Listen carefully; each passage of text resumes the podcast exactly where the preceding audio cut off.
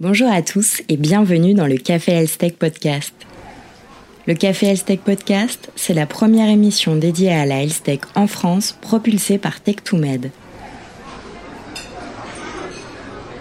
Pour commencer ce nouvel épisode, nous souhaitons vous annoncer que Tech2Med publie ce mois-ci le premier rapport stratégique sur les données de santé dans le monde. Cette cartographie fait un état des lieux de la collecte et de l'exploitation des données de santé à l'international et s'intéresse aux bases de données les plus importantes. C'est la première fois qu'un benchmark aussi complet est publié sur la question. Vous pouvez commander le rapport sur le site de Tech2Med, tech2med.com. En France, les mesures de soutien à la health se multiplient. Début octobre, la délégation ministérielle du numérique en santé a inauguré le guichet national de l'innovation et des usages en e-santé baptisé Genius et inscrit dans la feuille de route du numérique en santé. Cette plateforme s'articule autour de trois objectifs orienter sur les questions réglementaires, comprendre l'écosystème et identifier les sources de financement. Elle a été conçue afin de répondre aux besoins et aux questions des acteurs du terrain. En parlant d'acteurs, justement, la start-up Capcode a lancé le projet Espace en partenariat avec le LEM et les laboratoires Pfizer et Roche pour évaluer l'impact de la Covid-19 sur les parcours de soins. Déjà à l'origine du projet Epilogue, la start-up spécialisée dans l'analyse de données de santé en vie réelle via les réseaux sociaux s'attarde avec Espace sur la question de la continuité des soins en période de pandémie. Grâce à l'analyse des données recueillies sur le web, ce nouveau projet se concentre sur la prise en charge des patients atteints de maladies chroniques, de leur qualité de vie et de leur perception des mesures sanitaires. La crise sanitaire continue donc de catalyser la mise en place de collaboration entre les acteurs de la santé. Dans le domaine de l'intelligence artificielle, le consortium AI Dream, mené par JE Healthcare, se donne pour mission d'accélérer le développement d'applications d'imagerie médicale grâce à l'IA. Cette ambition se matérialise par une plateforme de visualisation d'imagerie qui sera mise à disposition des entrepôts de données de santé hospitaliers ou du Health Data Hub. Comme depuis le début de la crise sanitaire, les startups sont au cœur des dispositifs d'innovation, notamment lorsqu'il s'agit de health tech. Alors que la deuxième vague a déjà démarré en France et dans de nombreux autres pays européens, nous avons voulu consacrer la deuxième partie de cet épisode au milieu de l'entrepreneuriat et des startups.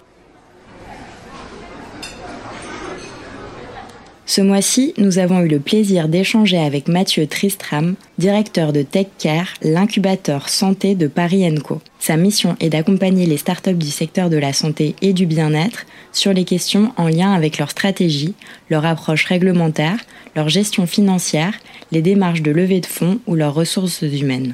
Pour cela, il s'appuie sur un réseau d'experts qualifiés qui sont en mesure d'accompagner le développement et le déploiement des solutions conçues par les startups de l'incubateur et ainsi leur donner les meilleures chances de réussite. TechCare accompagne habituellement ces startups sur des périodes allant de 1 à 3 ans. Nous avons donc voulu comprendre dans un premier temps comment se fait cet accompagnement et en quoi consiste précisément le métier de Mathieu. Il nous éclaire sur ce sujet. Donc nous, on a en gros trois grands piliers euh, sur lesquels repose notre accompagnement euh, et en fonction des incubateurs que vous trouverez, pourra y en avoir d'autres. Hein. Ça s'exprime différemment en fonction des expertises de chacun. Euh, donc nous, on a un premier pilier qui est autour d'un coaching, d'un accompagnement individuel auprès euh, des membres fondateurs euh, de l'entreprise, euh, donc les fondatrices, fondateurs, cofondateurs, cofondatrices, qui est en fait un point mensuel ou trimestriel en fonction du stade de maturité de l'entreprise. Parce qu'on a une particularité chez TechCare, on est capable d'accompagner des entreprises très très jeunes qui viennent de se créer et des entreprises un peu plus matures qui ont déjà par exemple un produit ou un service sur le marché tant qu'elles ont moins de 5 ans au moment donné où elles rentrent chez nous. On reste à un stade précoce de développement des entreprises. Mais on a, euh, on a ce double ratio-là. Euh, et donc l'accompagnement individuel va être un peu différent en fonction de si l'entreprise est plus ou moins mature, parce qu'on estime qu'il y a des besoins qui sont plus importants au démarrage qu'après, ou en tout cas la nature de ces besoins est différente.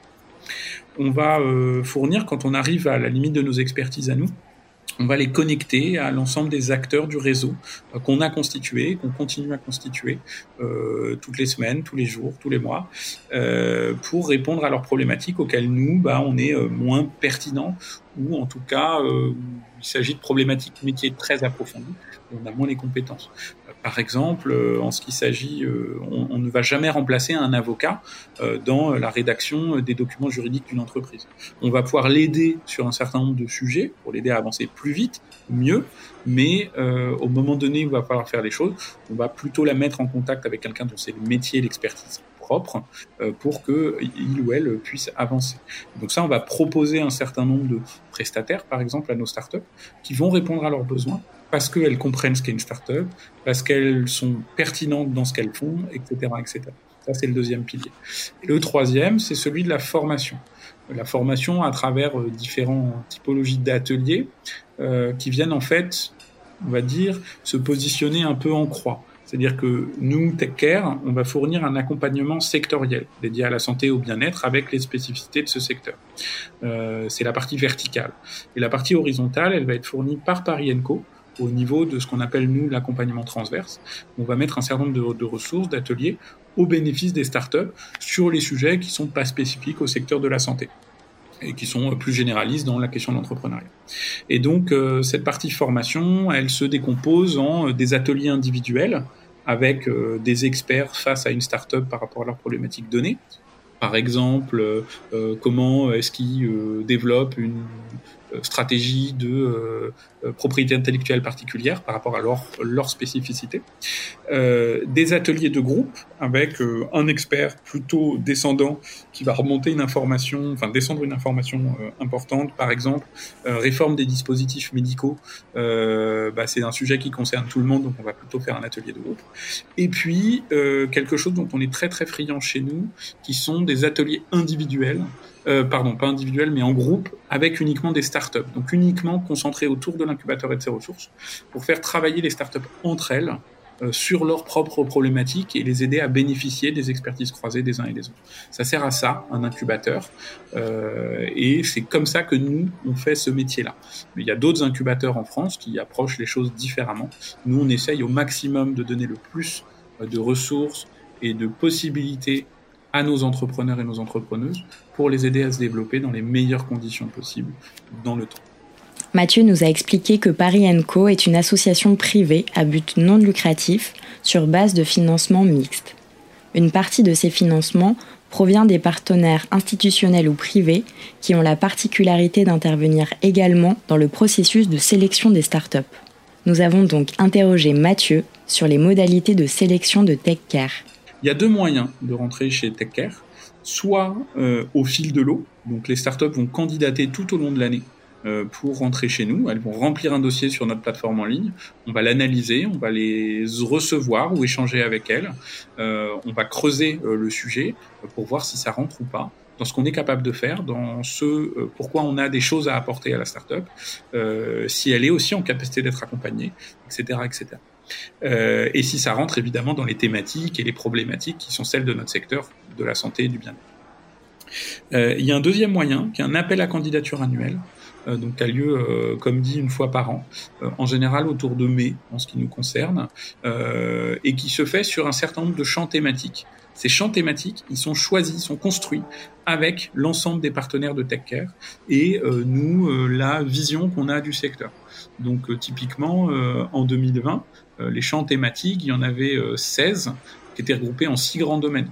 Donc on avait euh, des sujets autour des problématiques du soin, du diagnostic, on avait des problématiques autour de l'organisation hospitalière et de sa performance, euh, on a et du RH associé à ça, on a autour du bien-être, autour des industries de santé, autour de la donnée, etc., etc., etc. Et donc ça qu'on co-construit avec nos partenaires acteurs institutionnels ou privés, euh, au bénéfice des startups. Et on va sélectionner donc les dossiers, les projets sur appel à candidature. Ils vont déposer des dossiers. L'ensemble de ces dossiers va être analysé là par l'ensemble euh, de nos partenaires et de, des équipes euh, pour en évaluer la pertinence. En étant en première ligne dans la sélection et l'accompagnement de startups dans les secteurs de la santé et du bien-être, Mathieu a constaté une évolution dans les solutions proposées par ces sociétés. Il nous explique donc quelles sont les dernières tendances qu'il a identifiées. Les tendances qu'on peut voir, euh, alors elles sont diverses et variées. Il y a une tendance de fond très très forte qui est celle de l'intelligence artificielle. C'est un secret pour personne. c'est la grande tendance de fond. Après, elle recouvre des réalités très différentes. C'est-à-dire qu'il y a beaucoup de projets qui se revendiquent d'être de l'intelligence artificielle qui n'en sont pas, euh, mais qui vont rentrer dans ce champ parce qu'elles vont utiliser plein de mots-clés euh, qui vont bien. On essaye aussi de faire le tri là-dedans. Euh, et puis il y a des vrais projets, entre guillemets, d'intelligence artificielle qui vont ressortir. En fait, c'est sous-jacent d'une autre tendance de fond qui est celle de la e-santé, de la santé numérique digitale, euh, en opposition à ce qu'on appelle la medtech, euh, qui est plutôt dans la tête euh, des acteurs, les dispositifs physiques, et puis la biotech, qui est plutôt la molécule, le médicament. Après, en fonction des périodes, on va observer d'autres tendances, des micro-tendances. Par exemple, il y a deux ans, ce qu'on voyait beaucoup émerger, c'était des startups autour de la problématique psychologique, autour du mieux-être, euh, et des, plateformes, par exemple, pour euh, prendre rendez-vous avec son psy, euh, des outils pour les entreprises, pour aider les salariés à se sentir mieux, etc. Ça, on a vu ça vraiment de manière assez significative il y a deux ans émerger. et puis comme ça, il y a, des périodes où on voit des petits pics d'un certain nombre d'activités, de projets qui se lancent dans un même grand domaine.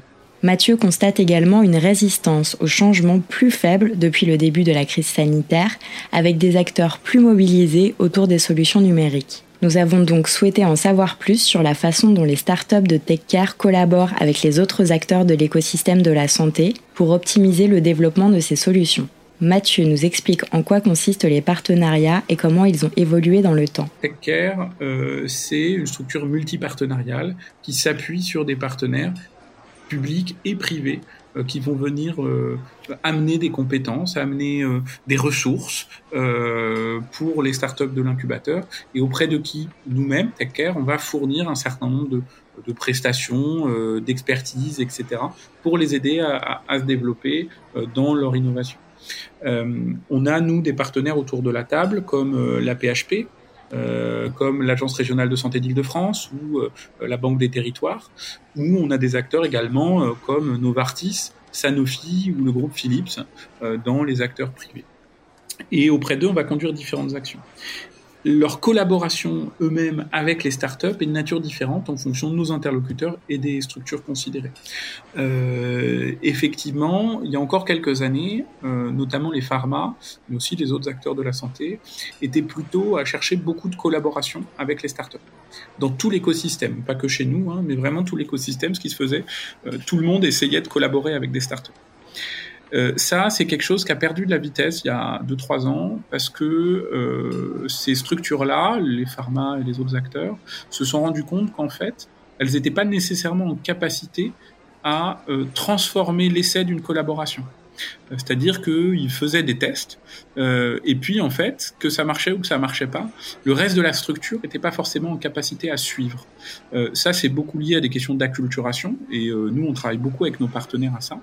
Mais globalement, de manière très transverse, l'ensemble des acteurs sont lancés euh, euh, sur le sujet, et il n'en est pas ressorti non plus des milliards de, de, sujets intéressants et de collaborations fructueuses. Ça a permis aux organismes d'avancer dans leur, dans leur réflexion, ça a permis d'avancer dans leur structuration, mais euh, force est de constater que ça a été fait un peu tout azimut au départ et que du coup, il a fallu rationaliser tout ça. Aujourd'hui, ce qu'on observe auprès de nos partenaires et auprès d'acteurs externes euh, qui ne sont pas partenaires de TechCare, c'est qu'il y a plutôt une rationalisation de ces collaborations.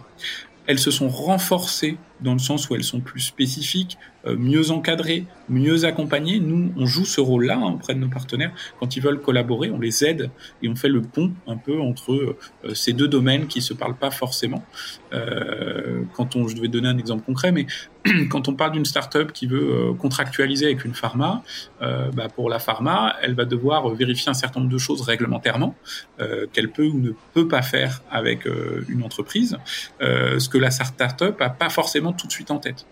De même, un service achat d'une grande entreprise va pas avoir le même regard vis-à-vis d'une toute petite start-up qui a très peu d'années d'existence et de facto une incertitude euh, financière sur sa viabilité euh, par rapport à un grand groupe qui est installé depuis 15 ou 20 ans euh, dans l'écosystème. Donc nous, on va travailler de ce côté-là.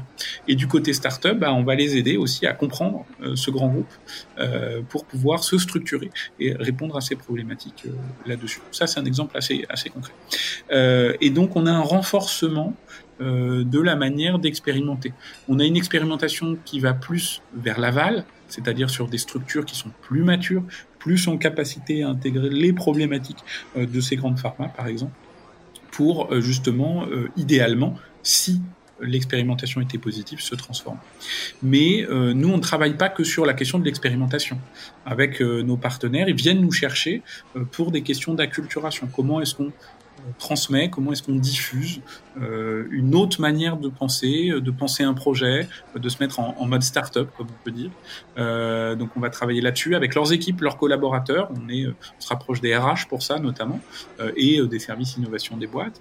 On va travailler avec les métiers euh, pour qu'ils comprennent mieux ce qu'est une boîte, une start-up, euh, etc. On va travailler sur des questions d'expertise. Certains de nos partenaires viennent nous chercher sur nos expertises, notre compréhension du secteur, euh, notre connaissance des start-up.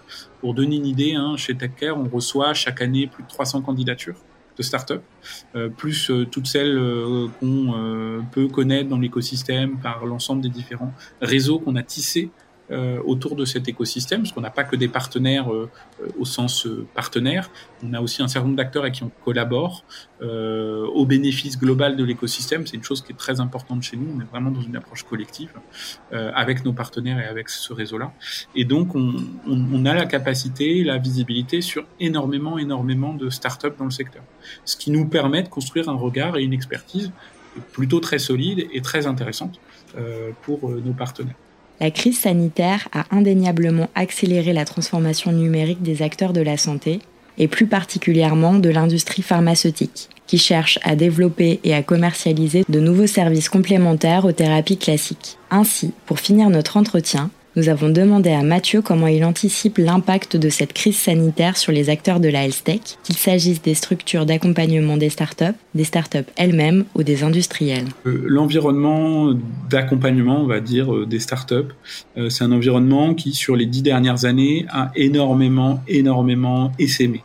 Il y a énormément de structures, euh, elles ont toutes des noms un peu différents. Parfois, on ne sait pas trop euh, entre un incubateur, un accélérateur, une pouponnière, une pépinière. Il y a eu des, des, des synthèses de ces noms-là. Euh, il y en a qui disent qu'ils sont incubateurs. Ils font des programmes très courts, de six mois, qui s'apparentent plutôt à un, un accélérateur comme c'est le cas du, du, nouveau programme de BPI sur la santé, par exemple, plutôt une accélération. Nous, on est une incubation, on est sur un temps long. Euh, il y a énormément d'acteurs qui sont sortis, euh, des acteurs comme le Digital Pharma Lab, par exemple, qui est concentré autour des pharma et uniquement sur de la sélection de start-up, euh, où nous, on a un accompagnement beaucoup plus long terme, etc., etc. C'est un environnement qui a énormément évolué. La crise, aura pour impact euh, plutôt, on va dire, 2021-2022, euh, euh, sans doute de lisser un peu un certain nombre d'acteurs. Il y en a qui ont des modèles éprouvés, économiquement parlant, qui sont stables, donc qui devraient, sans trop de problèmes, survivre à cette crise avec beaucoup de facilité. C'est le cas beaucoup des acteurs qui sont tournés autour notamment des deep tech, ce qui est une partie de l'activité qu'on fait. mais comme c'est des temps longs par nature, euh, ça résiste plutôt bien. Euh, D'autres acteurs qui se sont créés de manière un peu plus opportuniste ou qui n'ont pas euh, euh, consolidé leur business model, je parle bien des acteurs de l'accompagnement, hein, euh, là qui devraient sans doute être mis plus en difficulté. On peut le voir auprès d'acteurs comme The Family par exemple qui a digitalisé l'ensemble de ses processus euh, et qui est probablement le, le, symptôme, je dis probablement, je mets des pincettes là-dessus, euh, aussi euh, d'une question de business model qui euh, qui trouvait pas complètement. Hein. Ils l'ont annoncé dans des textes qu'ils ont publiés euh, à différents endroits. Donc voilà, il y a un environnement qui est en évolution et qui devrait se transformer. Ça, c'est la première chose. De l'autre côté, côté euh, institutionnel et, et, privé, on a un environnement, comme je le disais, qui s'est lui accéléré sur la capacité à faire plutôt que la volonté à faire. Euh, ce qui est plutôt une bonne chose, c'est-à-dire qu'on est passé d'une idée de on va tester des choses et voir un peu ce que ça donne à il faut qu'on s'empare à 100% de ces sujets et on va concrétiser ce qu'on fait plutôt que d'être juste dans une volonté de faire des choses. Donc ça, c'est vachement intéressant. C'est très très présent vis-à-vis des pharma et toutes les grandes pharma, que ce soit nos partenaires ou les autres, considérablement accéléré leur activité d'intégration, euh, notamment de services numériques, euh, depuis euh, le début de la crise, même si ça avait déjà commencé avant, bien évidemment. Il y a quand même une accélération assez forte là-dessus, et je pense que ça devrait continuer à se renforcer. Le troisième point, c'est celui qui concerne les startups. Aujourd'hui, en France, et je vais parler de la France uniquement, euh, l'État a mis en place un certain nombre d'aides, de dispositifs à travers la BPI notamment, et puis euh, les impôts, hein, euh, pour aider les jeunes entreprises à gérer cette crise-là. Ce qui se passe, c'est que finalement, ça, ça a déjà sauvé des boîtes. C'est-à-dire qu'il y a des entreprises dans le secteur de la santé, qui est un secteur long, avec des euh, cycles de vente qui peuvent être longs. Euh, il y a tous les problématiques réglementaires qui rajoutent des barrières là-dessus. Et il y a des startups qu'on a pu voir dans l'écosystème à différents endroits en France ou dans différentes structures qui étaient en difficulté avant la crise. Et en fait, la crise leur a permis de gagner un an de trésorerie parce qu'elles étaient en difficulté à trouver un business model ou à lever des fonds. Et donc, euh, les aides de l'État les ont sauvées en fait avant la crise. La crise a eu peu d'impact sur sur elles, euh, mais les aides leur ont donné un an de plus de trésor, voire là un an et demi avec le prolongement des euh, le prolongement des aides. Euh, ça c'est le premier sujet. Le deuxième c'est que comme il y a toutes ces aides, l'impact réel sur le secteur de la santé qui est très impliqué dans la gestion de la crise, on l'a vu notamment lors du premier confinement, énormément de startups ont proposé des dispositifs euh, pour aider à gérer cette crise du Covid-19. Euh, certaines dont c'était déjà le cœur de métier se sont bien positionnées. C'est le cas par exemple de Nouvéal avec Covidom, Nouvéal qui est un ancien de TechCare euh, qui a développé Covidom pour le suivi des patients, euh, suivi notamment euh, en ce qui concerne l'Île-de-France par les hôpitaux de la PHP. J'ai moi-même eu à l'utiliser, donc je vois très bien ce à quoi ça peut servir. C'était déjà leur cœur de métier que faire de la télésurveillance de patients. Donc ils ont juste adapté la solution. Et puis il y a d'autres acteurs qui ont créé de manière très opportuniste des solutions liées à la crise euh, du Covid. Euh, donc ça, il y en a eu plein. Il y a eu vraiment une espèce de cacophonie euh, là-dessus. Mais tout le monde, à quelques rares exceptions près, a proposé ça gratuitement pour aider à l'effort euh, de guerre, hein, si on considère les annonces du président que nous sommes en état de guerre, euh, pour aider à l'effort de guerre, les startups ont mis à disposition gratuitement euh, leurs solutions. Ce qui n'est pas euh, une volonté humaniste, hein, mais bien une volonté de s'implanter, de mettre un pied dans la porte pour créer une traction future en faisant adopter leurs dispositifs, qui était avant la crise une difficulté d'arriver à, à, faire transformer la manière dont euh, et gérer le soin, la manière dont les praticiens gèrent le soin, les hôpitaux ou les patients eux-mêmes le consomment. Euh, donc ça, c'est euh, un élément important. Il y en a beaucoup qui sont implantés.